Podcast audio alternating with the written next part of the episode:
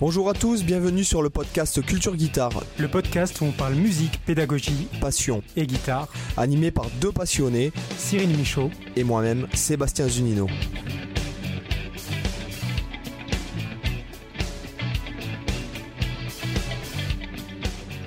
Hola chicos, bienvenidos a todos. Hola Cyril, ¿qué tal?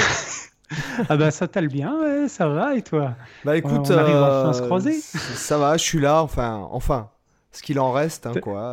voilà. Corporellement ou mentalement? Oh, physically and mentally, euh, ouais, si, si, j'y suis, quoi, j'y suis, j'y suis. Voilà, donc désolé pour la semaine dernière, euh, on a eu un petit contretemps, voilà, on a eu un petit souci la semaine dernière. Euh, plutôt d'ordre personnel, donc euh, il était euh, totalement on était totalement dans la capacité d'enregistrer.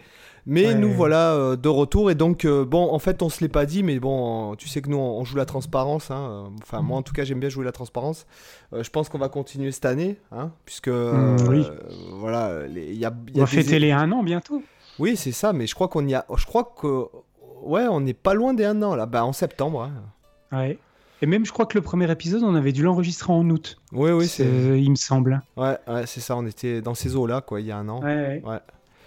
Donc, euh, on sait pas trop, on sait pas trop dans, dans quoi on va se diriger aujourd'hui, mais on avait, on s'était dit peut-être de parler en fait du développement ou euh, euh, de développer une idée, peut-être composer une idée, peut-être travailler l'interprétation. En fait, c'est un peu, pour moi, c'est un petit peu la même chose. C'est-à-dire que Bon, moi je vous donne par exemple l'exemple euh, dans mon cas précis. Euh, peut-être que ça va plus vous parler. C'est-à-dire que par exemple vous devez enregistrer alors euh, quelque chose de très simple en fait, et puis vous le développez. Enfin, vous devez vraiment bien le jouer par exemple. Enfin. C'est-à-dire l'interpréter parfaitement bien. C'est comme quand vous faites une. Bon, moi j'ai pas fait de classique, mais c'est comme quand tu, tu, fais une œuvre de classique et et ben, c'est soit comme une tu, tu, joues comme une machine ce qui est marqué sur la partition, soit tu l'interprètes. Voilà. Mhm. Donc euh, là, c'est un peu le même cas, euh, puisque bon, euh, maintenant je, je, passe mon temps, mes journées à enregistrer des trucs. et donc, bon, c'est pas forcément des trucs très guitaristiques ou très pour. enfin, c'est pas des trucs de musique pour musiciens, et des fois, il m'arrive de devoir enregistrer vraiment des choses extrêmement simples et, euh, même pas forcément, je parle même pas forcément de que de solo, mais, mais même de, de, rythmique. Euh, d'être efficace dans la rythmique, dans le son, dans l'intonation, dans bon, le placement rythmique, ça c'est une évidence, mais plus dans. Euh, même quand tu fais un, un, skank reggae, par exemple, que tous tes coups soient égaux, parfaitement Hmm. Euh, tu vois, tu vois ce que je veux dire? Quoi. Ouais, voilà. Même si bon, je suis pas un reggae man, hein, mais euh, par exemple, il m'arrive souvent en ce moment d'enregistrer du reggae pour un pour un chanteur. Euh, et par exemple, mon skunk, tu vois, je fais vachement gaffe à ce que tout soit hyper régulier. alors, je compresse pas. Je sais hmm. qu'en studio, en général, les, les, les ingé compressent ce genre de truc. Mais moi, j'essaye vraiment oui, ça permet de niveler juste la dynamique. Voilà, exactement. Euh, donc le compresseur. C'est vrai que si tu, à la limite, si tu sais le coup. Pardon, vas-y, fini. Euh, voilà, pour ceux qui savent pas, le, compresseur en fait sert à ajuster euh, les coups qui sont pas assez puissants et les coups qui sont trop forts. les homogénéiser, on va, on va dire ça comme ça. Enfin, entre autres. Voilà ça peut servir à d'autres choses. Ça, réduit la dynamique en gros, mais c'est vrai que si tu, si tu sais le faire toi, toi-même sans avoir besoin d'un outil qui le fait pour toi, c'est d'autant mieux, même si euh, c'est quand même vachement utile hein, le compresseur, on peut, hein, on va pas se mentir, on utilise tous plus ou moins, à plus des degrés plus ou moins différents ce type d'outil, mais c'est vrai que si si tu sais aussi te passer de l'outil et avoir toi-même ce contrôle sur, euh, sur ta dynamique de jeu, c'est vachement intéressant, notamment pour ce que tu disais, l'interprétation. Voilà. Euh, parce que c'est vrai que tu, tu vois, sur, sur la guitare électrique, c'est l'instrument qui paraît faussement peu dynamique parce que c'est électrifié, parce que tu as, l'impression que euh, peu importe l'attaque que tu mets, je dis ça notamment pour ceux qui vont jouer du, gros son, du, du métal ou, même du rock ou du punk ou des choses comme ça, où on va se dire que un coup de médiator vaut un coup de médiator et peu importe comme tu attaques, tu avoir l'impression d'avoir tout le temps le, le, même type de son parce qu'il y a la grosse disto, parce que c'est compressé, parce que blablabla. Mais c'est vrai que quand tu commences à remettre euh, des sons clairs, Notamment, moi je sais qu'aujourd'hui, on l'a déjà dit tous les deux, c'est vrai qu'on joue beaucoup plus en son clair qu'en son saturé, l'un comme l'autre. Et c'est vrai que quand tu es vraiment dans le son, le son clair, c'est là où tu peux vraiment redécouvrir ce que c'est que la, dynamique et sentir que un coup de médiator en vaut pas, euh, en vaut pas un autre. Quoi. Tu as vraiment la possibilité de, donner beaucoup de vie à ce que tu joues. Et justement, dans cette idée de développer, de développer des, des choses, moi je sais quand j'étais plus jeune, quand je composais des riffs ou des, des progressions d'accords ou des accompagnements en arpège ou des trucs comme ça, ben, en gros, j'étais un peu dans la logique euh, monolithique où, tu vois, en gros, je compose mon arpège, tout ça, mais à aucun moment je me posais la question, bah tiens, euh, cette note dans l'arpège, est-ce que je, est-ce que ce serait pas intéressant de l'appuyer un peu plus ou non, c'était le côté plus mmh. toutes les notes égales, tu vois, le côté un peu machine. Alors que, et tu vois, genre à chaque couplet, euh, tu reprends le truc avec la même dynamique, avec le même, vraiment limite comme un guitare pro. Et au final, euh, aujourd'hui, avec euh, l'expérience, voilà, et le recul, tu te dis, bon, euh, tu as moyen de faire tellement de choses dans, juste en jouant un banal arpège tout simple que tu vas répéter, reprendre, juste dans l'intention, tu vas donner dans personner énormément différemment tu fais un arpège ascendant-descendant, vraiment le truc le plus basique du monde, avec la, fondamentale de, chaque accord sur le, temps fort, bah, si tu fais le truc un peu lourdeau où tu vas, où tu vas mettre euh, un, point un peu plus important sur la fondamentale, ça va te donner un arpège qui va justement avoir un, côté peut-être un peu plus pâteau, un petit peu plus, un peu plus lourd, en même temps assez, assez bien, dans, bien, bien ancré dans le temps, bien stable, mais le simple fait des fois de mettre une petite accentuation au lieu de la mettre, au lieu d'écraser le premier temps, mais de la mettre juste, par exemple, sur la deuxième croche de la mesure, ça, ou alors appuyer sur le quatrième temps, etc., ça peut tout de suite donner un côté vraiment extrêmement différent à la perception que tu vas avoir de l'arpège, bah, surtout quand tu le mets après en relation avec la basse, la batterie.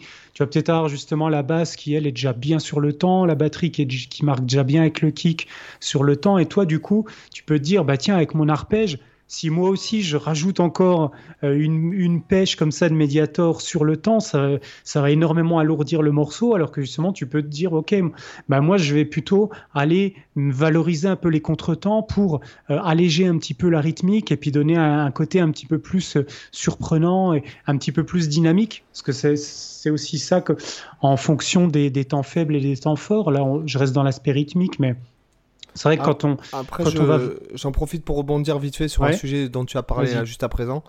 Euh, c'est aussi, euh, par exemple, on peut parler pour ceux qui improvisent, on peut parler de jouer au fond du temps, devant le temps. Oui. Euh, par exemple, pour donner un exemple très très concret, tu as des gens qui, qui, jouent très au fond du temps, comme mmh. par exemple Schofield, un Scofield, tu, tu, bon, c'est vraiment, vraiment au fond du temps, tu, tu vois qu'il retient. D'ailleurs, moi, j'ai un peu chopé à force de relever du Scofield. Je sais que il y a des trucs, tu sais, qu'on disait quand tu relèves, euh, qui te marquent de plus que d'autres. Oui. Euh, je sais que le fait d'avoir beaucoup relevé Scofield et Sylvain Luc, euh, j'ai chopé un peu ce truc. Je, je, le remarque quand je m'enregistre. Et des fois, mhm. c'est pas toujours. D'ailleurs, je le fais un peu machinalement et des fois, c'est pas toujours très à propos. Euh, il y a donc voilà, par exemple, ces gens-là jouent au fond du temps, tu vois, euh, vraiment. Euh, pour donner une idée, par exemple, t'as un mec comme Pat Metheny qui joue vraiment sur le temps. Mhm. Et t'en as qui jouent devant le temps, par exemple. J'ai pas beaucoup de. Mais par exemple, t'as as Biréli Lagraine, quoi, je trouve, qui joue devant le temps, vachement, dans le jazz manouche en général. Mhm. je trouve que ça, y a pas mal de gars qui jouent devant en fait euh, parce que la musique veut ça en fait. La musique est enjouée ça, donne euh, l'impression d'aller d'aller en avant tout le temps voilà de, presser le truc. Vu que c'est des musiques super dynamiques en général. Voilà le, bon dans le jazz manouche tu, tu peux pas le louper le temps hein, mais euh, voilà je pense que comme il y a cette histoire de pompe et de musique un peu festive je pense que voilà ces mecs là jouent en tout cas par exemple devant le temps. Après dans dans le métal tous ces trucs là en général les gars sont Essaye ah, d'être le plus carré possible. T'es carré à mort, quoi, oui. Voilà. Euh, as, euh, dans le blues, on pourrait dire que tu as Stevie Ray Vaughan qui joue un peu derrière aussi. Hum. Euh, voilà. Donc, pour, juste pour dire, il y a aussi l'interprétation rythmique et notamment cette histoire aussi d'accentuation de, de, certaines notes. Donc, je trouve que c'est vachement intéressant à travailler. J'en avais déjà parlé en vidéo, mais, mais, ça n'a pas du tout passionné l'audience. Mais c'est vrai que euh, c'est ce qui fait le tout. Hein. Enfin, dans la nuance, l'accentuation, le. le, euh, le... Et puis, surtout, moi, un truc, tu vois, que pendant que tu es en train de parler d'accentuation, justement, un truc qui me passe par la tête et que qu'on oublie peut-être souvent, c'est que l'accentuation, c'est pas qu'une question aussi de placement sur le rythme, mais ça peut aussi servir euh, énormément au niveau contrepoint et au niveau euh, mélodie. Je prends un exemple, imaginons tu, joues une, voilà, un arpège. Je prends l'exemple de l'arpège parce que euh, justement les notes sont séparées les unes des autres, donc c'est du coup plus facile de, saisir des mélodies internes. Si, si tu accentues que tes, tes fondamentales, en imaginant que tu es joué à l'état fondamental, euh, si tu accentues que tes fondamentales, tu vas à la fois effectivement accentuer le placement sur le temps qui est sur le temps fort par exemple, mais en même temps tu vas faire ressortir la ligne de basse de ton arpège et des fois, selon le type d'arpège euh, que, que, tu fais, ça peut avoir un intérêt d'accentuer une, autre voix, par exemple la, la, voix la plus aiguë ou même, ah, pour moi, je trouve souvent le plus intéressant, c'est d'accentuer les voix intermédiaires. Parce que l'oreille humaine, en fait, elle est naturellement attirée par les extrêmes, les extrêmes graves, les extrêmes aigus. C'est ce que tu vas percevoir le plus facilement, en fait. Euh, tu vas percevoir, la, quand tu fais l'arpège, tu vas facilement entendre la, la note la plus grave, bah, parce que c'est la plus grave, la plus profonde, elle attire vite l'oreille. Et la note aiguë, parce que l'oreille humaine, elle est super sensible aux fréquences aiguës. et du coup, tu parles de pas faire ça, par exemple. Euh. Oui, voilà, par exemple. Et mais plutôt. Voilà. exactement. Et en fait, ce qui, est, ce qui est intéressant quand tu fais ça, c'est sur, sur, un arpège où tu répètes le même arpège, c'est pas forcément là où c'est le plus intéressant, mais le plus intéressant, c'est quand tu fais un enchaînement euh, de, je sais pas, quatre accords en arpège, et qu'en fait, tu es conscient que dans cet enchaînement d'arpèges, tu as des lignes mélodiques qui se dessinent. Par exemple, la note intermédiaire du premier arpège, elle va faire peut-être une seconde mineure avec euh, la, note euh, centrale de l'arpège suivant. Après, ça va faire une seconde majeure descendante avec la suivante. Et en fait, si tu les accentues, tu vas naturellement les faire ressortir comme si c'était une mélodie qui, euh, ah se dessinait intermédiaire. Et du coup, tu, tu vois, c'est pas qu'une question de rythme, c'est évidemment une question de rythme, mais c'est aussi une question mélodique. C'est que tu vas pouvoir faire de l'arpège qui a une fonction harmonique, accentuer et donner du coup une impulsion rythmique, et en même temps faire ressortir un côté mélodique. Tu vois Attends, je fais un essai, je fais un essai, admettons. Euh.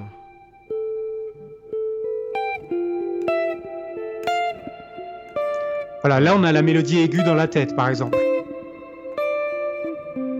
Alors j'essaie avec un peu la one again.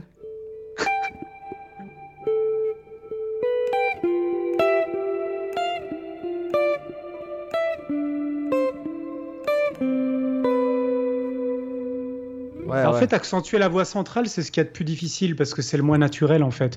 Euh, moi, je le fais beaucoup au jeu au doigt. Euh, parce que j'ai appris à développer vraiment l'accentuation différente avec euh, index, majeur, annulaire, et je peux du coup, tu vois, euh, mettre une accentuation différente avec chaque doigt, et tu peux vraiment avoir cette sensation qui est, qui est super belle en fait.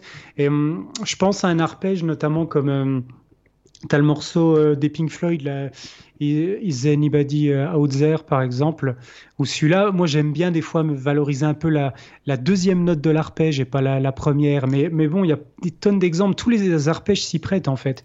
Mais euh, ça, vous pouvez faire les, les auditeurs, vous pouvez faire le, le test sur un simple enchaînement de triades. C'est parfait, il y a trois notes, comme ça vous pouvez tester le même arpège où vous accentuez que les basses, le même arpège où vous accentuez que les aigus, et le même arpège où vous accentuez que la note centrale.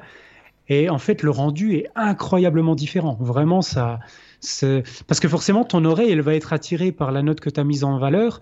Et donc, du coup, ça va, euh, ça va créer cette cohérence d'avoir une ligne mélodique qui ressort. Et c'est pour ça que, du coup, les incohérences d'accentuation, c'est assez catastrophique. Parce que, imaginons que toi, tu, tu joues un enchaînement de triades puis tu accentues n'importe comment parce que tu n'as pas conscience de ça, simplement parce que ta main droite, tu n'as pas encore une très bonne homogénéité euh, au niveau des attaques et tu vas des fois faire une note plus forte qu'une autre, mais pas parce que tu l'as voulu, c'est par accident.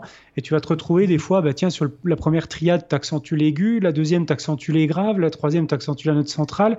En fait, tu as l'impression que du coup, qui tu sais pas quelle ligne mélodique suivre parce que c'est accentué un peu au pif comme ça, alors que quand c'est vraiment accentué de manière consciente, euh, c'est hum, tu as, vraiment une qualité mélodique qui ressort et qui te crée vraiment beaucoup d'intérêt dans l'arpège, je trouve. Moi, c'est quelque chose que j'adore. de toute façon, sans, sans, parler de ça, c'est même quand tu fais le moindre petit plan blues. je veux dire, le moindre plan de boule, si tu, si tu l'interprètes pas, ça, ça pue. Ah ouais, c'est mort. Ouais, c'est clair. je veux dire, c'est c'est d'ailleurs euh, c'est ce qui fait un peu la différence entre euh, même BB King quoi. Je veux dire quand tu l'entends. Mm. Mais... Ah bah BB King il te fait un bend et il te met par terre quoi. Voilà c'est ça c'est ça. C'est un peu voilà c'est un peu comme un, un, Shigeri de Jean-Claude quoi. C'est.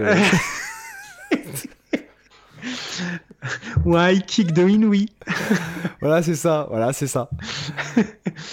Non, mais c'est clair, ce, mec-là. Moi, à chaque fois que je vois un live justement de BB King sur, sur YouTube comme ça, euh, tu, tu, vois le mec qui te.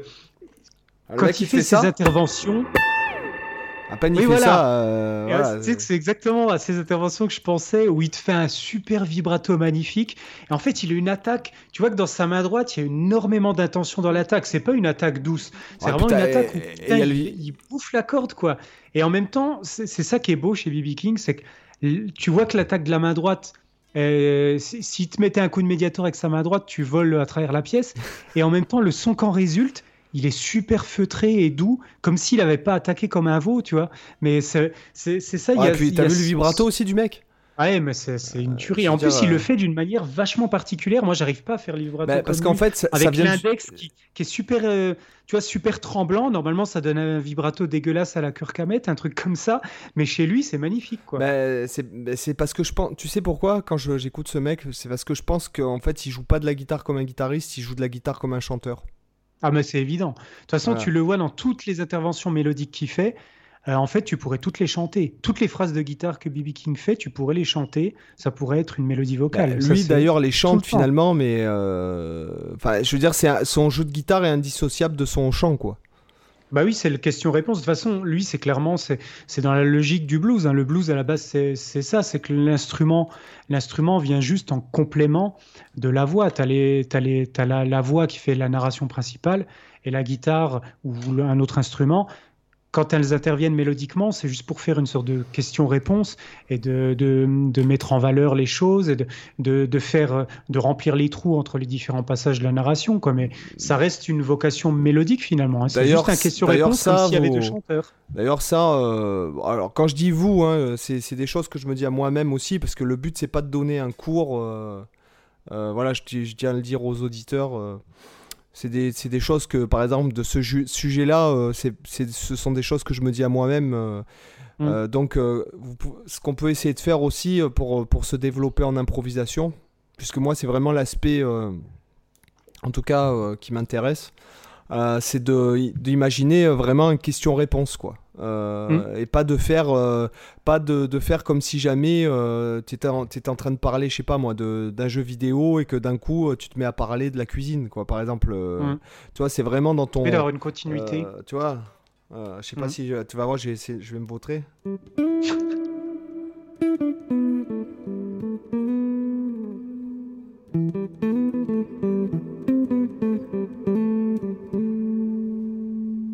Tu vois, par exemple, euh, c'est. un truc qui est vachement bien, c'est de chanter aussi. Tu vois, avec ce que tu as joué, moi j'imaginais un truc. Par exemple, reprendre tu vois, le, petit fragment rythmique que tu as joué. Voilà, le, reprendre par exemple deux fois et la troisième fois faire une modification jouer sur l'idée d'un pattern, par exemple. Dès que tu as une notion rythmique qui arrive, tu vois, moi, moi quand tu as commencé à jouer dans ma tête, c'est ça qui est venu, par exemple, tu vois. Et ça, c'est un truc aussi qu'il faut penser en musique, c'est qu'on fait pas assez. Et moi, je me le dis aussi, hein, c'est vraiment d'utiliser les, les, patterns. Parce que les patterns, c'est énormément puissant. Et souvent, les, les débutants, euh, ils ont ce problème-là, c'est qu'ils ont l'impression de tomber vite à court d'idées quand ils improvisent, et de plus savoir quoi dire. Et en fait, euh, ils jouent des notes, des notes, des notes. Alors qu'en fait, quand on trouve un petit plan, c'est super sympa justement d'essayer de le replacer rythmiquement, de le répéter. Alors après, il faut pas le faire tourner dix fois. En général, moi. Non, mais quand tu pratiques. Quand tu pratiques, oui. Quand tu pratiques, euh, évidemment. déjà, tu peux répéter le même plan 150 fois, euh, puis tu peux juste, je sais pas moi.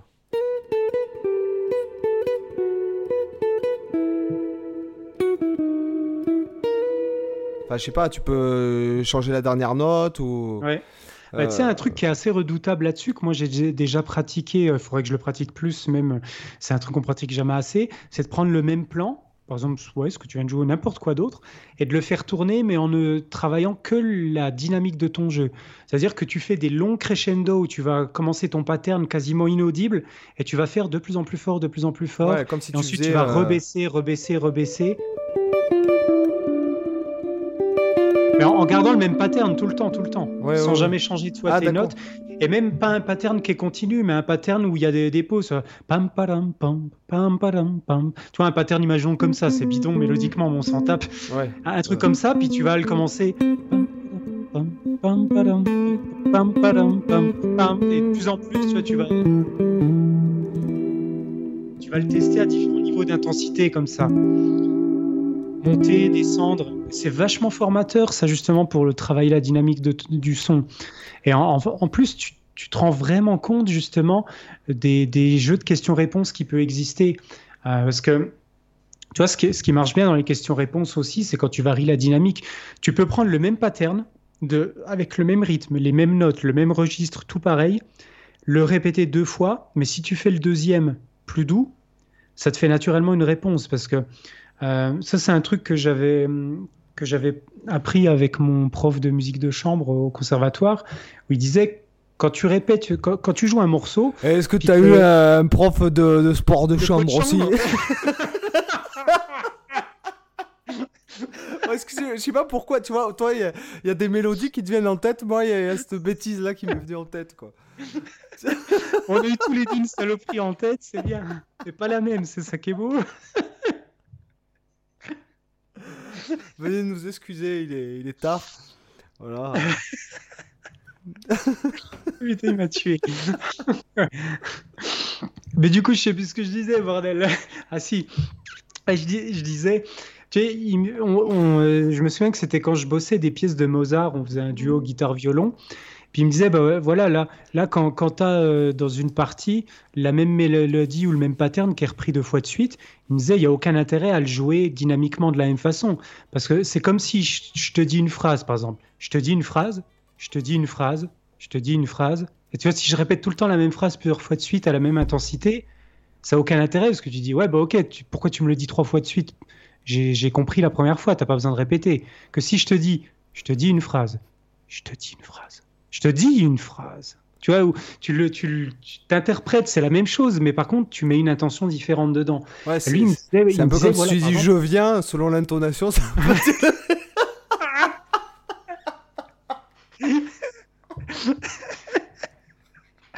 Ouais, tu peux jouer sur le rythme, tu vois, tu peux jouer sur l'intonation, quoi. Sur le registre.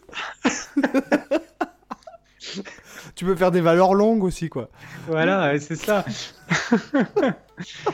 du coup, tu le fais plutôt au fond, au fond du temps ou, ou bien sur le temps. Hein bah, je sais pas, je, le sens mieux bien au fond du temps, tu vois, je sais pas pourquoi. Oh là là, euh, ça sort, ça promet quoi, ça promet. Bah, de toute façon, on a, voilà, on a déjà parlé de Malmsteen, on a déjà parlé. De... non, non, on n'a pas encore parlé de Source, attends. Ah ça oui, bah voilà, ça y est, ça y est, c'est fait. non, enfin, oui, oui, je... je... Mais du coup, ça, c'est vachement important. Tu vois, le, fait de varier cette dynamique, ça te permet de reproposer le même contenu musical, la même idée, mais sous une autre forme. Et c'est pour ça que l'idée des patterns, c'est vachement bien. Et pareil, en composition, ce que j'avais vite appris, c'était que tu peux répéter les choses, mais euh, il y a quelques règles en musique à respecter. Par exemple, au bout de trois répétitions de la même chose, en général, ton cerveau, il va considérer ça comme euh, une norme et il va s'attendre ensuite à ce que ça revienne toujours de la même façon. Euh, quand tu n'as que deux répétitions, ça va. Mais à partir de la troisième, tu as vraiment ce sentiment que c'est devenu quelque chose, ok, maintenant ça va rester comme ça et ça va se Et après, tu, le, pattern, tu peux le répéter euh, dans, dans l'harmonisation de la gamme majeure. Euh, par exemple, je sais pas, tu peux faire. Voilà, là c'est différent, effectivement. Ouais, tu peux, oui. Par, oui. par contre, je sais pas si tu as déjà fait gaffe, mais si, si tu analyses des fois certains morceaux ou passages où justement il y a des patterns, très très souvent, dans la grande majorité, ah, j'ai pas un pourcentage exact en tête hein, évidemment, mais, mais dans la très grande majorité, on peut, vous pourrez constater que c'est souvent à la troisième répétition qu'il y a le changement. Justement pour cette raison, c'est parce qu'au bout de la troisième répétition, c'est là où tu as le risque que ça peut tomber dans le côté ennuyeux ou le côté où on tu parles de la même, euh, la même répétition avec la, hauteur le même, Imagine le même motif identique qui est répété trois fois de suite. En général, au lieu de le répéter trois, répéter trois fois de suite euh, identique, pam pam pam pam pam pam pam pam, tu vas faire une modification naturellement à la troisième parce que sinon ça devient chiant et ça devient répétitif. À moins que ça, à moins que ça devienne, euh, à moins que ça devienne un ostinato quoi. Voilà, exactement. Ça, c'est mm. une des exceptions. L'autre exception où tu peux te, tu peux t'en foutre de cet aspect-là, c'est si c'est rapide. Quand tu fais vraiment des patterns rapides, tu peux le faire tourner en boucle Là, c'est pas gênant. On a, l'exemple dans le métal, les solos de métal qui utilisent des patterns qui se répètent à mort et qui sont tout le temps les mêmes. Il y en a à foison, mais ça marche parce que c'est rapide et du coup, le cerveau a moins le temps d'avoir l'empreinte du motif et, surtout as, vu que c'est joué plus rapide. Bah forcément, tu casses beaucoup plus de répétitions de motifs en très peu de temps. Donc, finalement, ça n'a pas le temps de devenir ennuyeux parce que au bout, du, au bout de quelques secondes, après, tu as peut-être répété le motif déjà six fois et après, tu pars dans une autre direction. Donc, tu n'es pas en train de te dire, oh là, ça commence à devenir long. Que quand tu joues à des tempos modérés et lents, c'est là où c'est plus dangereux, en fait. Et oui, c'est là où il faut. En fait, de toute façon, ça, je l'ai dit souvent, mais plus tu joues vite, plus tu peux te permettre d'être alors attention, faut pas prendre euh, mal ce que je vais dire là, mais plus on peut se permettre d'être approximatif. Quand je dis approximatif, ça ne veut pas dire d'être brouillon, mais ça veut dire plus on peut se permettre d'être superficiel sur euh, ce qu'on est en train de jouer au niveau du détail, par exemple de, l'intonation, au niveau du détail du, de, de la dynamique, etc. Parce que forcément, plus tu joues vite, moins tu peux mettre du détail sur chaque note. Que quand tu joues très lentement, tu dois, chaque note doit être ultra, ultra soignée. Tu dois, tu dois vraiment soigner l'attaque de chaque note, soigner le, vibrato de chaque note, le, éventuellement même le choix du micro que tu vas. Tu vois ce que je veux dire? Parce que euh, tu as une, as une perception, du coup, quand on joue lentement, tu as une perception vraiment de chaque note très forte. Alors que quand tu joues très vite, on perçoit plus un flux de notes et on va pas s'attarder sur chaque note individuelle.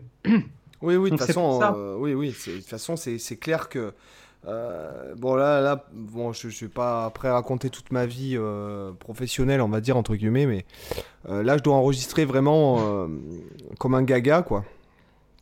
Et des fois, bon ben, je dois faire des morceaux. Il faut pas qu'il y ait beaucoup de notes. il faut que ce soit mmh. des morceaux qui durent longtemps, qu'il n'y ait pas beaucoup de notes. Et honnêtement, de pas laisser partir les doigts, c'est assez difficile quand même quand tu, bon quand tu, tu Si en as l'habitude, ouais, c'est sûr. Voilà mais euh, plutôt d'avoir un discours cohérent euh, et intéressant et pas tomber dans le en même temps pas tomber dans le gnangnan mais avoir une maturité de discours enfin je parle tu vois par exemple mm. le, guitariste de mon euh, puisque bon après moi c'est vrai que j'écoute pas beaucoup beaucoup de métal et puis que dans le métal il y a peu d'impro finalement notamment par exemple dans, le style que je suis en train de, de, sur lequel je travaille c'est mm-hmm. bon Metni quoi par exemple Pat Metni il y a pour moi, il y a au niveau, si tu veux, pour moi, au niveau de l'improvisation euh, mélodique, guitaristique, euh, c'est vraiment, euh, c'est vraiment, je trouve, c'est vraiment incroyable, quoi. Le, la, la, cohérence du discours, l'interprétation, le l'architecture, la, la, fin, tu vois, c'est vraiment, euh, notamment, je, je, prends souvent ce, j'aime bien prendre ce morceau euh, quand je, dans les vlogs ou avec les élèves. Euh, bon, quoi que là, j'ai plus d'élèves parce que je suis obligé d'arrêter Courscape à cause du temps, mais hum. Something to Remind You. écoutez ce morceau, donc c'est Something to Remind You, c'est issu de l'album We Live Here. Et écoutez ce morceau de Pat Metheny Group, donc il parle avec la guitare, quoi. Hmm. Franchement, c'est. Il n'y a pas d'autre mot, quoi. Il n'y a pas d'autre mot. Il y a une telle cohérence, il y a même le, moindre glissé. Euh, euh, enfin, pour moi, c'est un peu mon, mon, solo étude. Si tu veux, quand, quand j'ai besoin, quand, quand, j'ai besoin de me remettre les pieds sur terre, euh, j'écoute ça, quoi. Hmm. tu vois, parce qu'il y a, il y a une il y a une telle cohérence dans, la, dans, la, dans, dans le solo que euh, tu te dis que chaque note est à sa place et que tu pourrais rien bouger, quoi. Ouais, voilà, c'est ça. Et notamment, alors celui qui est euh, intéressant à écouter, dans ce cas-là, c'est Miles Davis, quoi, aussi. Alors, il y a plein de gens qui, notamment des mecs qui, qui, sont fans de, bon, notamment quand tu es fan de Coltrane et tout, tu as tendance à te demander pourquoi, qu'est-ce qu'il faisait Miles Davis euh, de si exceptionnel, puisque c'est pas un virtuose de la trompette au même titre qu'un Clifford Brown ou Freddie Hubbard ou, euh, ou tous ces Willie Morgan ou tous ces ou Didi Gillespie et tout ça. Et en fait, quand tu écoutes Miles, bon, ben, c'est ça qui est évident, c'est que le mec il reprend le thème, euh, il développe 4-5 fois et, et pour moi c'est, enfin, pour moi c'est vraiment le truc qui est intéressant aujourd'hui, je trouve, tu vois. Parce qu'après, bon, quand tu déboules, bon, c'est sûr, tu, bon, tu, finalement, c'est du sport, hein, euh, on va dire. Hein, mmh. Euh, mais euh, quand tu as, par exemple un discours, quand tu tapes une impro et que en fait c'est un discours cohérent, comme si jamais tu, tu parlais comme là quand on parle, je, je pense qu'on est assez cohérent quand on discute, quand on parle. Non mais à part les, les, blagues, tu vois, les, blagues un peu un peu velues quoi. je dirais mais tu vois mais euh, euh, ce que je veux dire, c'est qu'il y a, y a c'est euh, vraiment musical, quoi. Enfin, c'est mm. notamment, par exemple, il y a, y a, plein d'exemples de Miles qui me viennent en tête, quoi. Notamment, t'écoutes Blue in Green ou euh, ou t'écoutes quand il, je sais pas, il tape une balade que tout le monde connaît, genre, je sais pas, enfin, tu vois.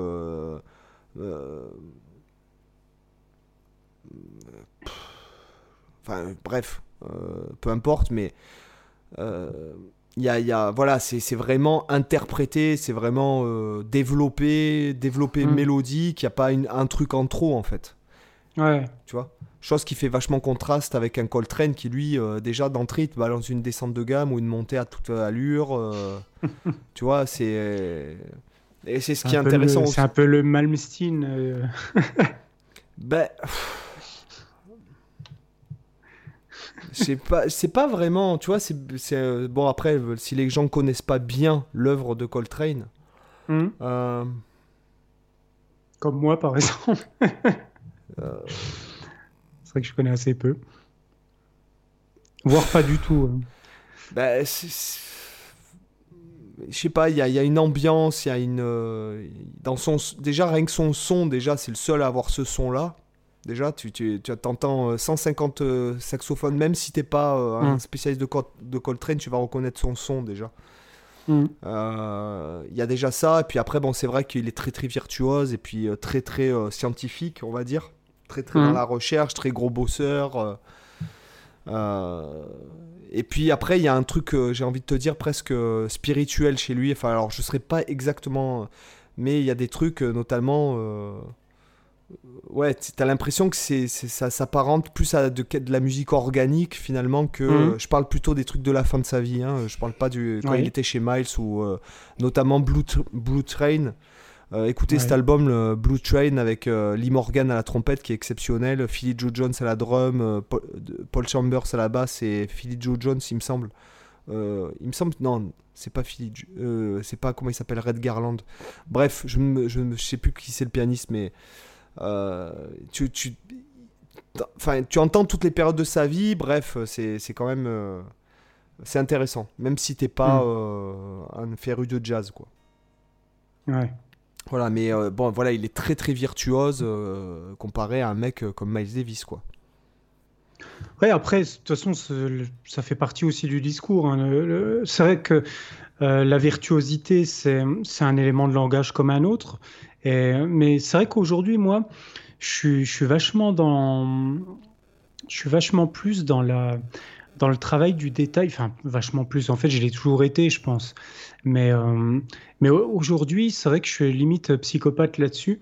C'est que je vais, je vais vraiment avoir l'attention sur euh, la moindre note. Quoi. Tu vois, quand je construis mm. un solo pour mes compos, euh, c'est absolument jamais improvisé, c'est toujours composé.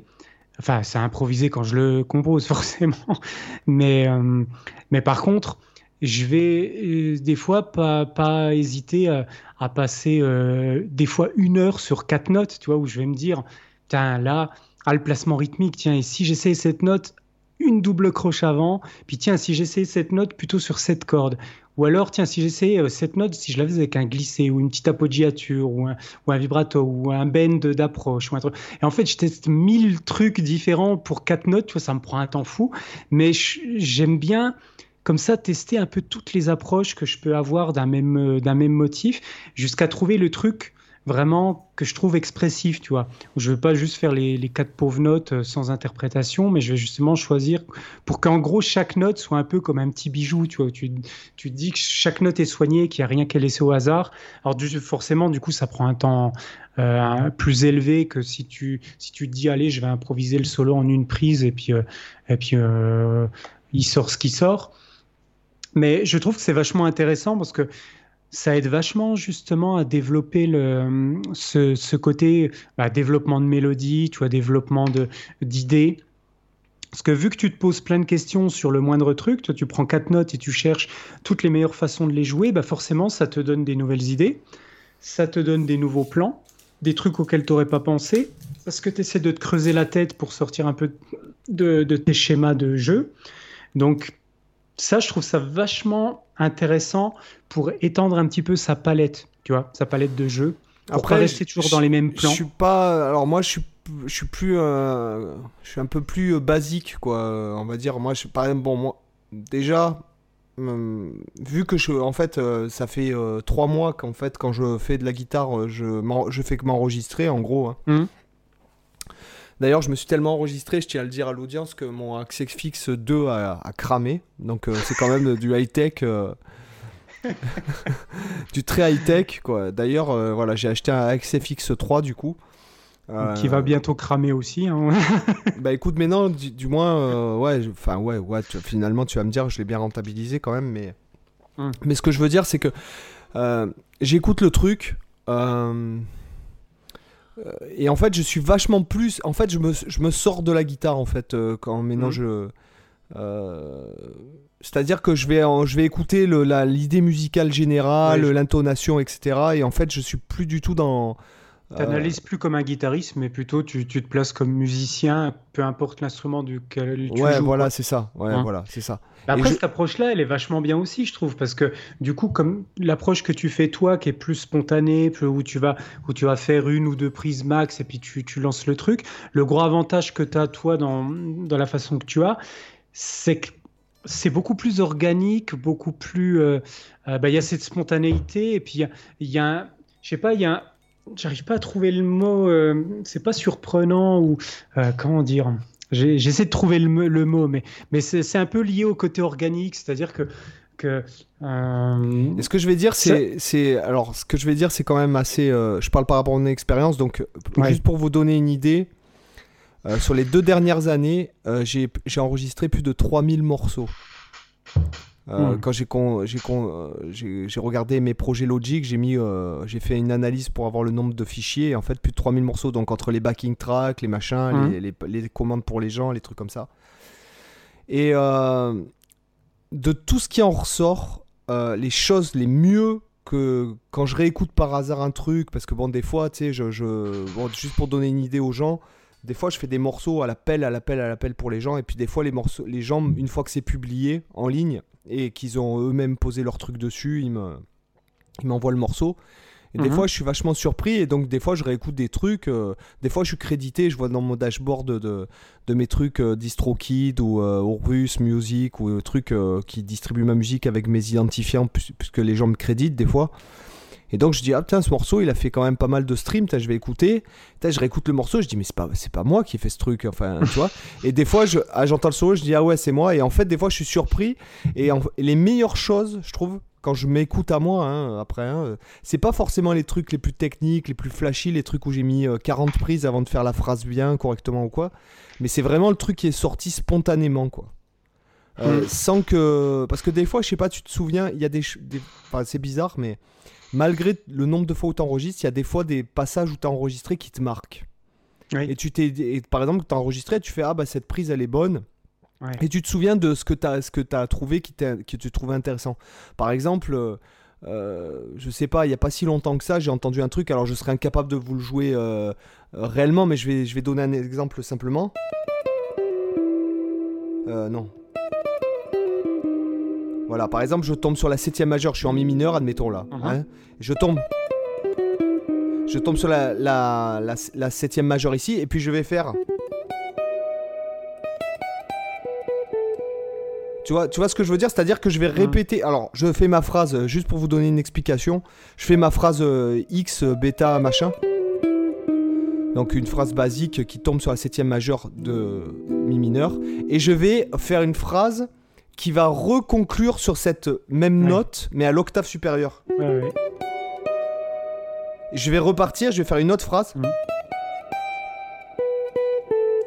Et je vais me repartir de cette note-là, atterrir sur la tierce mineure de mi mineur, Mhm. ouais, et après faire. Voilà, tu vois. Et par Ouais, exemple, tu as une logique mélodique euh, qui fait le lien entre les phrases, justement. Une conclusion qui est, qui est similaire entre les deux phrases et qui crée du coup de la cohérence entre les deux phrases. Voilà.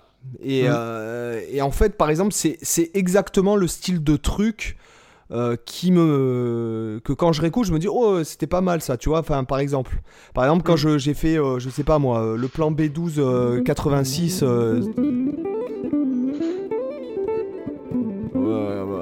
Limite, maintenant, je le, je le vire, quoi. euh, tu vois. Mm. euh, que- si j'ai fait. euh, pff, aucun intérêt, quoi. Tu vois, quelque Mm. part. Ce que je veux dire, c'est que c'est vraiment sur ce genre de choses-là que je vais, je vais me. sur ce genre de phrase, par exemple, là que j'ai fait. euh, tu vois, notamment là, j'ai joué au fond du temps à la fin, tu vois, j'accentue un peu, machin et tout. Et c'est vraiment euh, sur ce type de truc que je vais essayer de me développer plus, tu vois. Euh, Sur. euh, en tout cas, dans ce qui me concerne, là, par exemple, c'est sûr et certain, si tu fais du gent et que tu écoutes ça, tu vas te dire que c'est de la musique de. de euh, la, du- la musique de quoi de, de film de, le- de film de. Tu m'as compris, quoi. Ouais.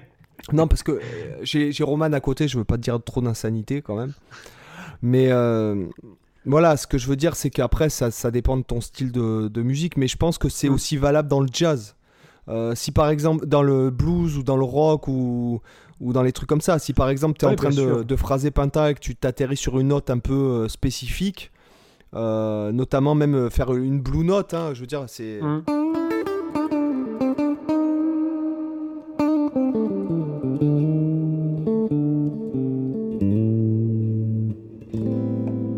Tu vois Ça peut être vachement Ouais. intéressant, quoi. Je veux dire, de- Ouais. de... Oui, ça crée de la tension et du coup, euh, pareil, ça crée le lien entre les phrases.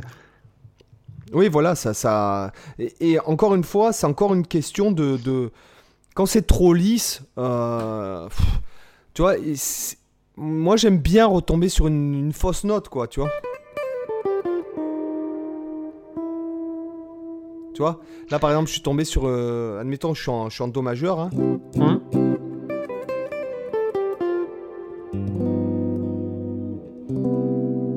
Mais tu, tu, tu sens que c'est pas une fausse note parce que dès que tu joues cette note, tu t'attends dans ton oreille en fait, elle a déjà résolu la note sur la, la bonne note, tu vois. Ce que, ce que je veux dire. Et, et ça, même je trouve que tu joues l'accord suivant. Et que quand t'écoutes un mec, euh, et que ça se produit en fait. C'est-à-dire Mhm. que, que ce que tu viens de me dire là, quand ça se pro... quand t'écoutes un mec improvisé ou un- une compo ou quoi, et que quand t'es auditeur, t'entends la suite d'avance, euh, avant, enfin, c'est là que t'as une vraie connexion avec le musicien en fait. Ouais. Euh, ce qui est intéressant aussi, c'est quand tu as la surprise où tu dis ah il va faire ça et hop, en fait il fait pas ça et il te fait une justement il résout par exemple sur- différemment sur un autre accord. Oui, voilà ou un retard ou tu, vas mettre des choses comme ça. C'est là où tu peux jouer avec les attentes aussi qui sont intéressants. Et mais après c'est vrai que toute cette histoire de fausses notes, euh, fi- finalement on dit fausses notes, mais tu peux toujours arriver à rattacher les choses parce que euh, au pire, si toi, si tu prends l'exemple d'un accord, bah voilà, ton, ton do majeur, au pire, tu, tu te dis même tu cales un fa dièse dans ton do majeur, bah, même là, tu peux te, ra- te rattacher en disant ok, c'est une onzième dièse. Ou, euh, à la limite, tu, te- tu peux te dire je suis en lydien et puis que euh, j'ai calé un, j'ai j'ai calé la septième, euh, le, le- pardon, la, la carte augmentée, et, et puis que tu vas résoudre sur la quinte de l'accord juste, à- juste après, par exemple, et que c'est une note temporaire d'instabilité. Même, même des notes ultra dissonantes, tu peux à leur trouver une logique. En fait, c'est une question de contexte, ça dépend de ce Par que tu exemple, euh, pour donner un exemple à l'audition, je vais créer une forte tension et je vais retomber sur par exemple. Ouais. D'accord Donc là, je suis sur tout simplement 5 altéré 1. D'accord? Donc pour donner un exemple à l'auditeur, l'oreille, euh, enfin la logique euh, scolaire voudrait que tu fasses. euh. D'accord? Donc là, je fais. Ouais. Ok? Et ce qui pourrait être intéressant, ce que, dans ce que disait Cyril, c'est tomber sur la carte augmentée, tu ferais. Je fais avec l'accord? Ouais.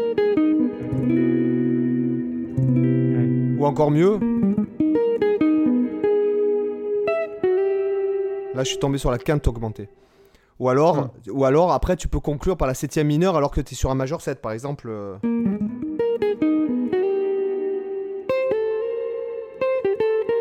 Ah, Excusez-moi, j'étais. euh. Et là, ça sonne blues.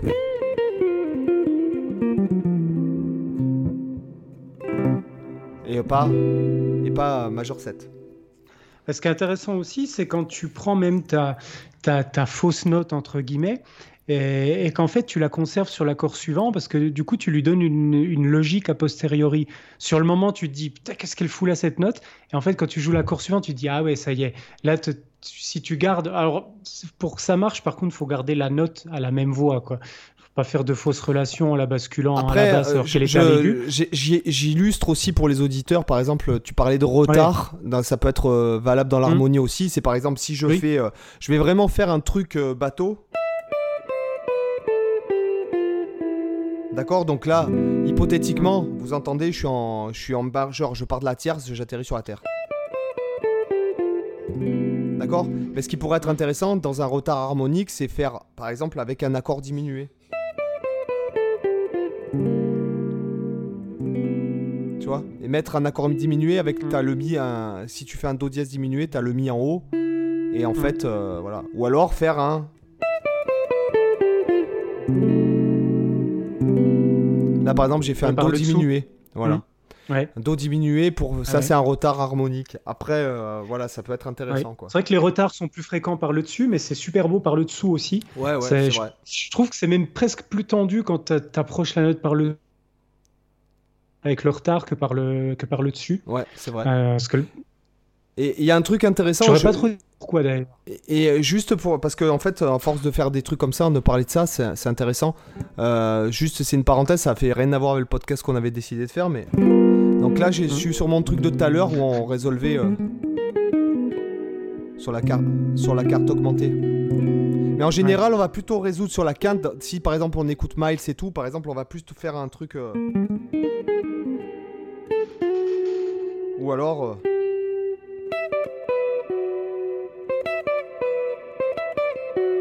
va plus faire des phrases comme ça. euh, On va quand même résoudre sur une vraie note. Et après? On va, on va faire une phrase et, et complémenter avec une autre truc. Et là, ce qui peut être intéressant pour, pour sonner dans la tension, mais en même temps qui peut être euh, euh, enfin, qui peut être autorisé, on va dire, pour les oreilles un peu plus néophytes, c'est de faire. Donc là, en fait, t'entends ça, mais tu as le droit de faire. Fais euh, le bon truc blues, euh, même sur un accord majeur Ouais. 7, franchement, ça peut sonner. Surtout à la fin d'un chorus, Mhm. par exemple. Tu vois Mm. Tu vois, de, de- je trouve de. Ouais. Même sur un, sur un accord majeur 7, ça peut, ça peut quand même sonner, quoi. C'est ça qui est intéressant avec toutes ces, toutes ces relations comme ça entre, entre les notes, c'est que tu, tu vois que tu peux, tu peux construire plein de, plein de belles surprises comme ça. Euh, en fait, c'est là où on voit que vraiment le monde harmonique et le monde mélodique sont complètement liés parce que en réalité, quand tu fais des successions d'accords, tu fais aussi des successions de mélodies. Euh, parce que tu as toutes les voix de chaque accord qui font aussi des lignes mélodiques. Et en fait, quand tu fais de la mélodie, tu fais, même si tu joues qu'une mélodie seule, tu peux sous-entendre aussi des harmonies. Euh, elles, elles existent, même si tu les joues pas, elles existent. Bah, Il y en a plusieurs possibles après qu'on peut interpréter, mais en tout cas, c'est toujours un monde lié. Et du coup, c'est super intéressant de, de justement, quand on joue harmoniquement, de penser mélodie, et puis quand on joue mélodiquement, de penser harmonie. Ce que j'aime que bien coup, faire, ce que j'aime bien faire pour illustrer ça, c'est bon, tout le monde va reconnaître.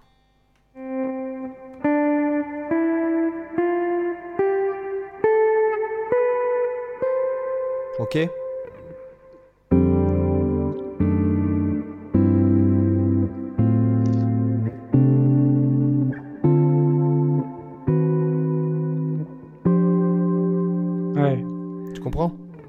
Ouais, clairement, tu harmonises après ta, ta gamme. Euh, du coup, ouais, voilà, tu peux, lui donner une, tu peux lui donner une couleur auquel tu t'attends pas. Parce qu'en fait, c'est ça qui est beau avec une mélodie. Quand tu joues même une, une gamme de Do majeur euh, bateau, Alors là, tu peux, là, tu peux l'harmoniser en Do majeur euh, classique. Mais bon, voilà. là, par exemple, là, là tu peux l'harmoniser de manière complètement différente.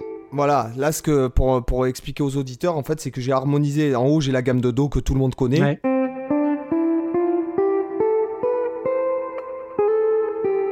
Ok Et en fait, j'ai fait euh, des... j'ai changé tous les accords de la de l'harmonisation de la mm. gamme majeure. Là, j'ai fait un Fa 6-9. Alors, c'est un Fa 6-9, ouais. Après, j'ai fait un. Euh, un diminué, euh, on va dire c'est un diminué, mais avec la, la, la, 13e mineur. Mm-hmm. Après, j'ai fait Sus 4, Sus 4 13. Après, j'ai fait un si bémol. Là, tu vois, j'ai utilisé une note qui n'est pas dans la gamme. Euh, si bémol 6-9. Après, euh, par exemple, je pourrais faire un sol basse de si. Après, je vais faire un, ré mineur. Après, je vais faire un, euh, admettons, je sais pas moi, un autre accord diminué. Et je retombe sur, je retombe sur fa. Et en fait, et du coup, c'est, enfin, du coup, en fait, la mélodie en haut, elle est tellement puissante. C'est ça. Que en fait, après, en dessous, euh, ton oreille, même néophyte, par exemple, là, même si t'es pas, tout. T'es pas, dans le jazz fusion, tu trouves que ça sonne euh, relativement correct. T'es pas choqué, enfin tu, tu vois, parce que la mélodie elle est tellement puissante et ancrée dans ta culture que. C'est ça, c'est la cohérence de la mélodie, elle arrive à faire accepter euh, une harmonie qu'a priori tu à laquelle tu t'attendais pas, mais elle passe crème parce que, euh, parce que la, mélodie, comme tu disais, elle est suffisamment puissante et ancrée pour euh, te faire accepter les choses facilement et les rendre accessibles euh, facilement. quoi. Parce que du coup, tu arrives justement à suivre une ligne mélodique cohérente, même si l'harmonie en dessous, a priori, elle serait pas cohérente avec ce que tu t'attendrais. Et c'est pour ça que les deux mondes sont liés et que c'est super intéressant que à partir d'une même mélodie, on peut potentiellement harmoniser de plein de façons différentes. Est-ce que les mecs, euh, quand ils sont quand ils sont commencés dans les années 50-60, euh, les pianistes comme Michael Tyner, bah, les mecs ils faisaient ça mais avec des accords de cartes quoi. Et ça peut passer, franchement, dans le contexte. C'est sûr, si tu joues dans un groupe de, de reprise pop UK, euh, bon, ouais, si tu joues Wonderwall et que tu lui fais ça au mec, il va te dire, ouais, non, mais t'es viré, quoi. Mais, euh, mais cependant, Radiohead, encore une fois, tu pourrais.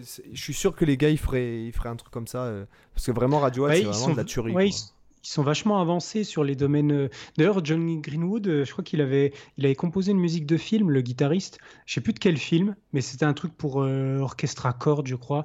Mais ils ont beaucoup de connaissances, bah, même dans le jazz, hein, au niveau. alors, c'est pas jazz ce qu'ils font, mais quand tu prends un morceau comme. alors, attends, il faut que je, il faut que je retrouve la ressource, enfin la ressource, le, le nom. Je crois que c'est. Alors, ces deux morceaux que je confonds toujours, c'est dans Kida ou Amnesiac. C'est Everything is in the right place, il me semble. Euh, c'est un qui commence euh, juste piano, mais un, piano qui n'est pas en 4-4, qui est juste accord plaqué et un peu, euh, un peu rubato où tu sais pas trop le rythme. attends, je vérifie si c'est bien celui-là. Alors. Non, forcément, c'est c'est jamais celui-là, bordel. Donc c'est l'autre, euh, j'ai oublié le nom. Euh, ah bordel, je crois que c'est dans Kida aussi. Alors attendez, je vais, je retrouve vite fait l'album parce que c'est vachement intéressant d'écouter cette progression euh, d'accords du début. Je vais essayer de retrouver ça rapidement. Alors, c'est pas idiothèque. Donc ça doit être dans Amnésiaque, en fait. Je sais pas pourquoi ces deux morceaux que je confonds systématiquement. Euh, ah, c'est Pyramid Song. Voilà. Donc Pyramid Song, c'est dans l'album Amnesiac, c'est le deuxième morceau. Je trouve l'introduction de piano absolument fantastique. Alors je vérifie quand même que c'est ça, hein, histoire de pas dire une connerie, mais normalement c'est bien ça. Ouais, c'est ça. Amnesiac. Et en fait, ouais, tu peux écouter le, début de Pyramid Song, c'est vachement intéressant parce que rythmiquement tu sais pas trop où te situer, Pourtant, c'est basique au niveau des accords joués. le nombre de répétitions, tu as l'impression qu'il est un peu aléatoire. Il y a beaucoup de jeux sur la dynamique aussi, les nuances. Ah, j'ai pas envie qu'on se fasse flaguer en fait. Euh, si on ouais, moi je l'écoute au casque là. Donc j'écouterai, mais moi j'adore Radiohead. enfin, moi aussi. Tout ça pour revenir, euh, donc c'est. Alors, c'était quoi le sujet déjà? C'était, euh, ben, c'était, on avait dit quoi, développer des idées ou des, des, mélodies ou des choses comme ça? C'était pas ça l'idée. Ouais, c'était ça. Ouais.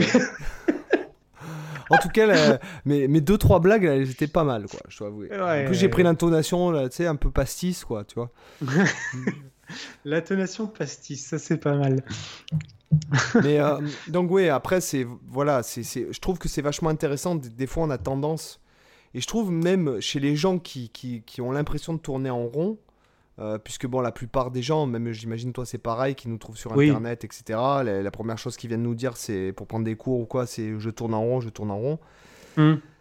Mais euh, il y a cette notion justement de, de, prendre des choses simples et de. je, je c'est vrai que j'en parle souvent, et, mais de prendre des choses simples et de les refaire et de les refaire encore et encore et encore et encore et encore et encore et encore.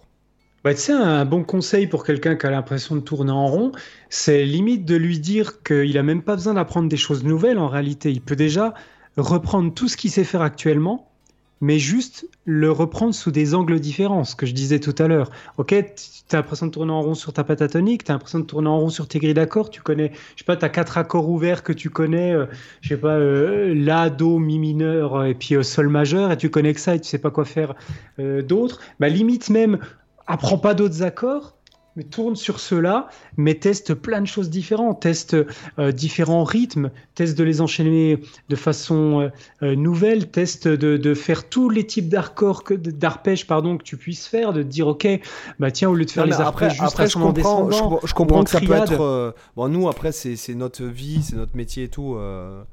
après on arrive à être assez pro, prof avec nous-mêmes finalement. Mais ce que je veux dire, c'est qu'après, je comprends qu'une personne euh, qui, qui, connaît juste euh, mm. ça, quoi. Euh.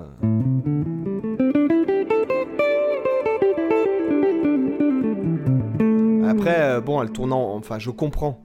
parce qu'en fait, je, pense que, je pense que la clé, elle se trouve pas forcément sur la guitare, mais plutôt dans l'écoute. Par exemple, d'écouter quelqu'un d'autre, comment il joue, comment il fait ci, comment il fait ça.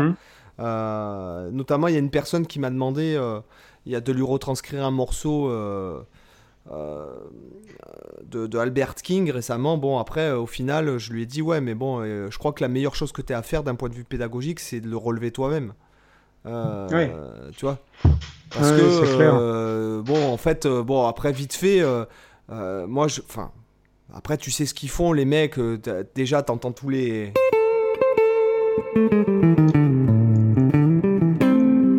tout ça, tu sais ce qu'il fait exactement. Enfin, je veux dire, tu n'as même pas besoin de mm. la guitare.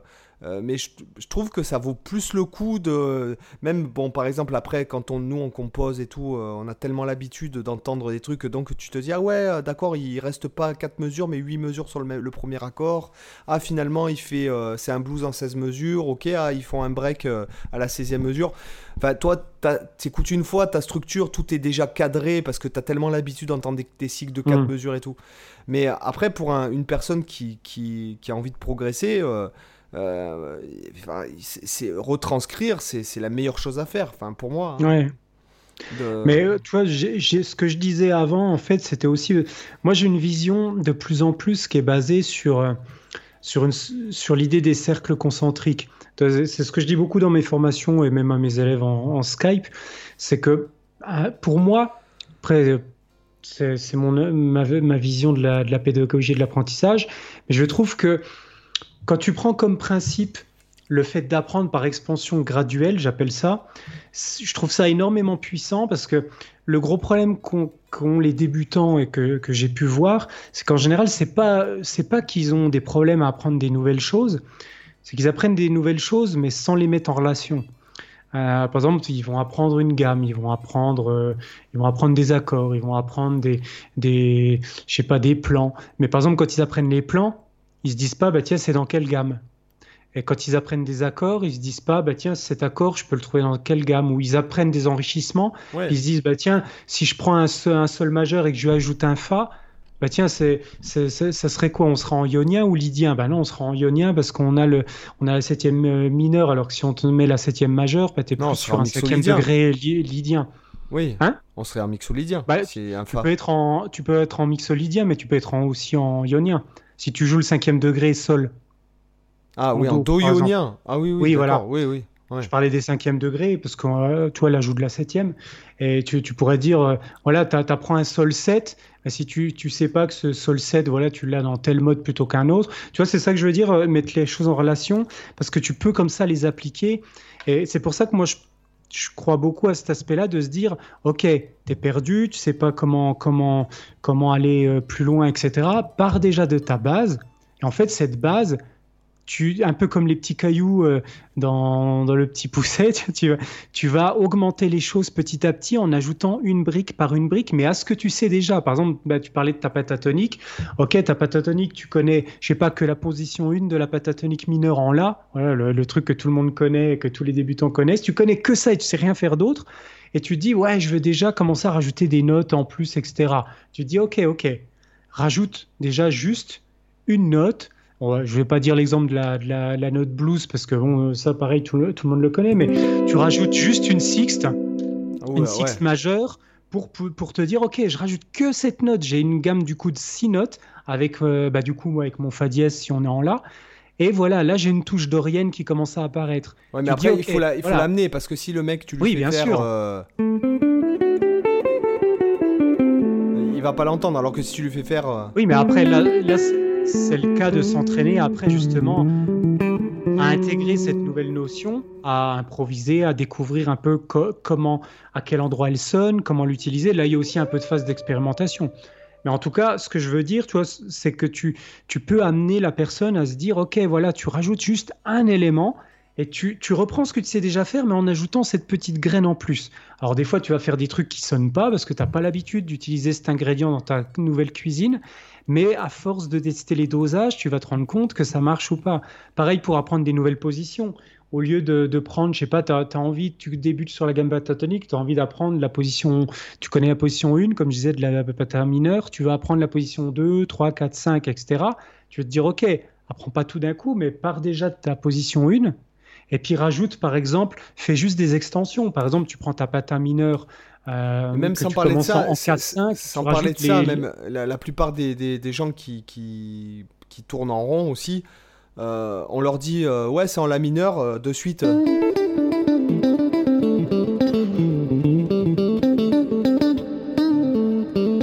Bon ouais ok. après déjà juste fais une phrase. Hmm.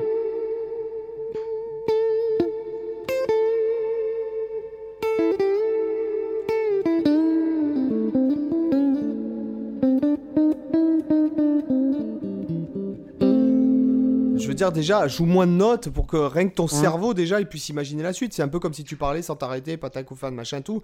déjà, il y a tout le monde qui va dire, à un moment donné, on va dire, oh ça va, euh, respire un peu, ben, toi. Euh. Là, c'est pareil. là, c'est une autre.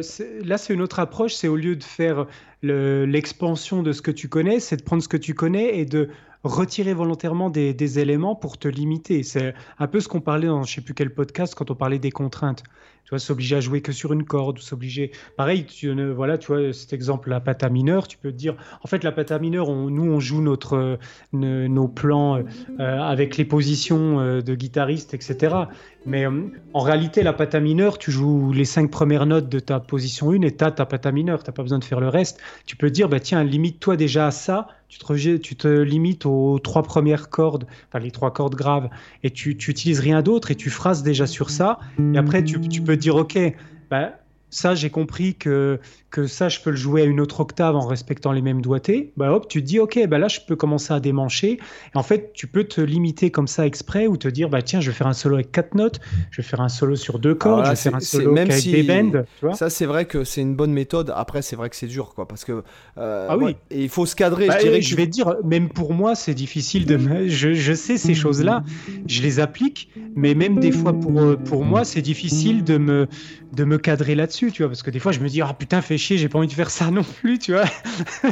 On est tous pareils, tu vois, il y a des moments où tu, tu sais les choses, mais il faut reconnaître que des fois, t'as pas envie de les appliquer non plus. Et moi, moi je suis le premier à, conseiller aussi de, de, travailler comme ça, mais des fois, euh, des fois je, je, je, travaille, tu vois, par exemple, sur une corde, et aussi, il y a des fois, ça me fait chier, j'ai pas envie de le faire, et du coup, je, je repars dans mes plans clichés ou des trucs parce que ça me fait plaisir et que ce jour-là, j'ai pas l'envie de m'emmerder à faire autre chose. Après, je me demande si c'est pas à force peut-être de, de bah, tu vois, de parler pédagogie, de faire des cours, des leçons, des machins, de répondre aux questions des gens et patins et couffins. Mmh. Mais je pense que finalement, maintenant, si, si je, je, sais pas, là, depuis quelques temps, je me dis, c'est peut-être peut-être pas dans la guitare qu'il faut chercher, tu vois. Euh, c'est peut-être pas une question de notes, une question de position et tout, c'est peut-être aussi une question de nourrir un peu sa créativité euh, hmm. euh, en écoutant et pas en entendant, parce que tu as tendance à, quand tu connais bien les morceaux, tu as tendance à connaître, en fait, et à plus écouter, mais entendre. Et en fait, quand tu écoutes un nouveau truc, tu dis, ouais, ah ouais, d'accord, lui, il fait ça. Tu vois, notamment, par exemple, quand tu écoutes, je sais pas moi, Derek Trucks, les mecs comme ça, bon, quand ils jouent la penta, c'est frais, quoi, c'est nouveau. Enfin. Euh, tu, vois, et pourtant, bon, ce sont les mêmes notes. Donc en fait, je pense aussi ça passe aussi par le fait un peu de nourrir sa créativité euh, et sans parler de guitare, sans parler de position. Euh, même, bah, Ne serait-ce qu'écouter des musiques qui utilisent la pinta, mais dans, dans des styles où il n'y a pas de guitare. Rien que ça, par exemple, ça va forcément induire des phrasés différents parce que forcément, les guitaristes, on, est, nos, nos phrasés sont forcément influencé par la construction de notre instrument. Donc, on va forcément utiliser la pinta différemment déjà, déjà quand tu écoutes un, saxophoniste, voilà. Euh, déjà, les, les, pianistes, je sais pas si tu as, déjà capté, mais ils, ont tendance à pas jouer beaucoup la pinta, mais beaucoup plus les, les, les gammes blues. Alors que les saxophonistes, eux, ils ont plus tendance à. Euh, quand tu écoutes un saxophoniste phrasé, euh, déjà, tu n'as pas du tout les mêmes intervalles. Euh... T'as beaucoup plus d'arpégiation chez les saxophonistes. Par exemple, t'as de ce genre de, je sais pas. Par exemple, les saxophonistes, ils jouent vachement avec les cartes et tu vois. Ouais. C'est plus disjoint quoi au niveau des intervalles.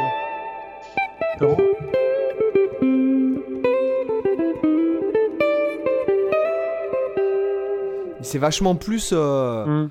Euh, c'est pas comme nous. Voilà, c'est pas comme nous à la guitare. Et je pense que ça, voilà, ça passe aussi par le, le fait de, de nourrir, de pas écouter toujours les mêmes choses. Euh, hmm. euh, c'est clair. Voilà, quoi. De, Donc voilà, voilà, on a encore digressé à mort, quoi. Mais bon, c'est la reprise, il faut pas nous en vouloir. Moi, là, j'ai, franchement, je, je, je, tombe de sommeil, quoi. Ouais, on touche pas terre, là. Ah ouais, ouais, là, c'est clair. Ah ouais, non, c'est clair, c'est. Là, comme l'autre. ouais, ouais, c'est dur. Là, j'ai mes trois enfants à la maison, en ce moment. Ils me. Il y a, vraiment pas beaucoup de jours, on pourrait dire euh, papa 1, euh, loulou 0, quoi, tu vois. Euh, tu vois, c'est plutôt l'inverse tous les jours, quoi. Ils arrivent à me, à me tuer, quoi. Voilà.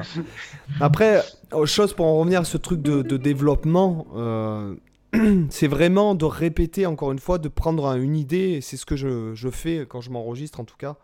Euh, c'est je prends une idée et je la répète. Euh, si par exemple, peu importe ce que je fais, mais. Bon, d'accord, ok, bon, peu importe, on va partir là-dessus. Peu importe, c'est quand mhm. je sais plus un truc de Claude François. Tu vois, euh, peu importe. Ce que je veux dire, c'est que ça. Donc là, je joue une sixte, ok mhm. Majeur. Je peux. Après, tu peux faire. Ok Tu peux faire, dans le cadre d'un truc jazz, par exemple, tu peux faire.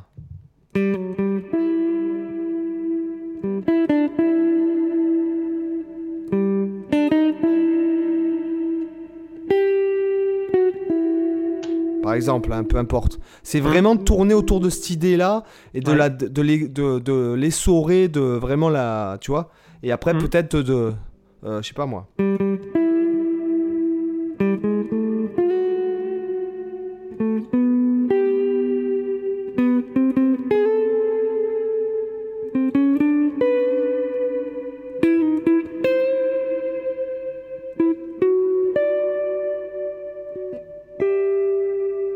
Vois C'est vraiment de, déplacer le truc, le motif, en le changeant et en faisant des variations, mm. tout en déplaçant le motif. par exemple, ça, ça peut être intéressant. Voilà. Ouais, faut pas avoir peur quand on trouve une idée de de rester un peu avec, de s'habituer, de la faire tourner, de, et puis d'habiter de, la découvrir. Voilà. C'est aussi une façon de la mettre en valeur parce que c'est vrai que si, si, tu trouves, si tu trouves plein d'idées super mais que tu passes trois secondes sur chacune et que tu passes à une autre, bah ces, ces idées-là, elles sont pas mises en valeur, elles ont même pas le temps, la personne qui écoute a même pas le temps d'en profiter. Oui. Avec la personne n'a même pas le temps d'en d'en profiter, que tu es déjà passé à l'idée suivante. Tu vois. en, fait, quand on trouve vraiment quelque chose qui nous plaît, faut vraiment aller creuser dedans, faut la développer, faut chercher. Euh, justement pour trouver d'autres idées qui, qui, nous plaisent, euh, qui gravitent autour de cette idée. C'est un peu comme, euh, je vais prendre l'exemple des chercheurs d'or, quoi. Quand tu trouves une pépite, bah, tu vas continuer à creuser autour pour voir s'il n'y en a pas d'autres. Tu vas pas aller te, te barrer dans, le, dans, dans, les gisements à côté, tu vois. Là, cette métaphore était, était, une pépite à elle toute seule, quoi. ah, c'est clair, ah, je suis fier là, je suis fier. Moi, je... là, là, on, en a, on en a quelques-unes. On, est bon ce soir. Ouais, ce soir, on est bon. On est bon. Euh, qu'est-ce que tu dirais de, de, passer à. Bon, je pense qu'on a fait pas mal le tour, alors. Euh, enfin, pas mal le tour. aussi. Bon, enfin, bon. Bref. Euh, qu'est-ce que tu nous recommanderais dans la section lifestyle? Bah écoute, je, rencontre... je recommande pas grand chose parce que, comme je disais, en ce moment.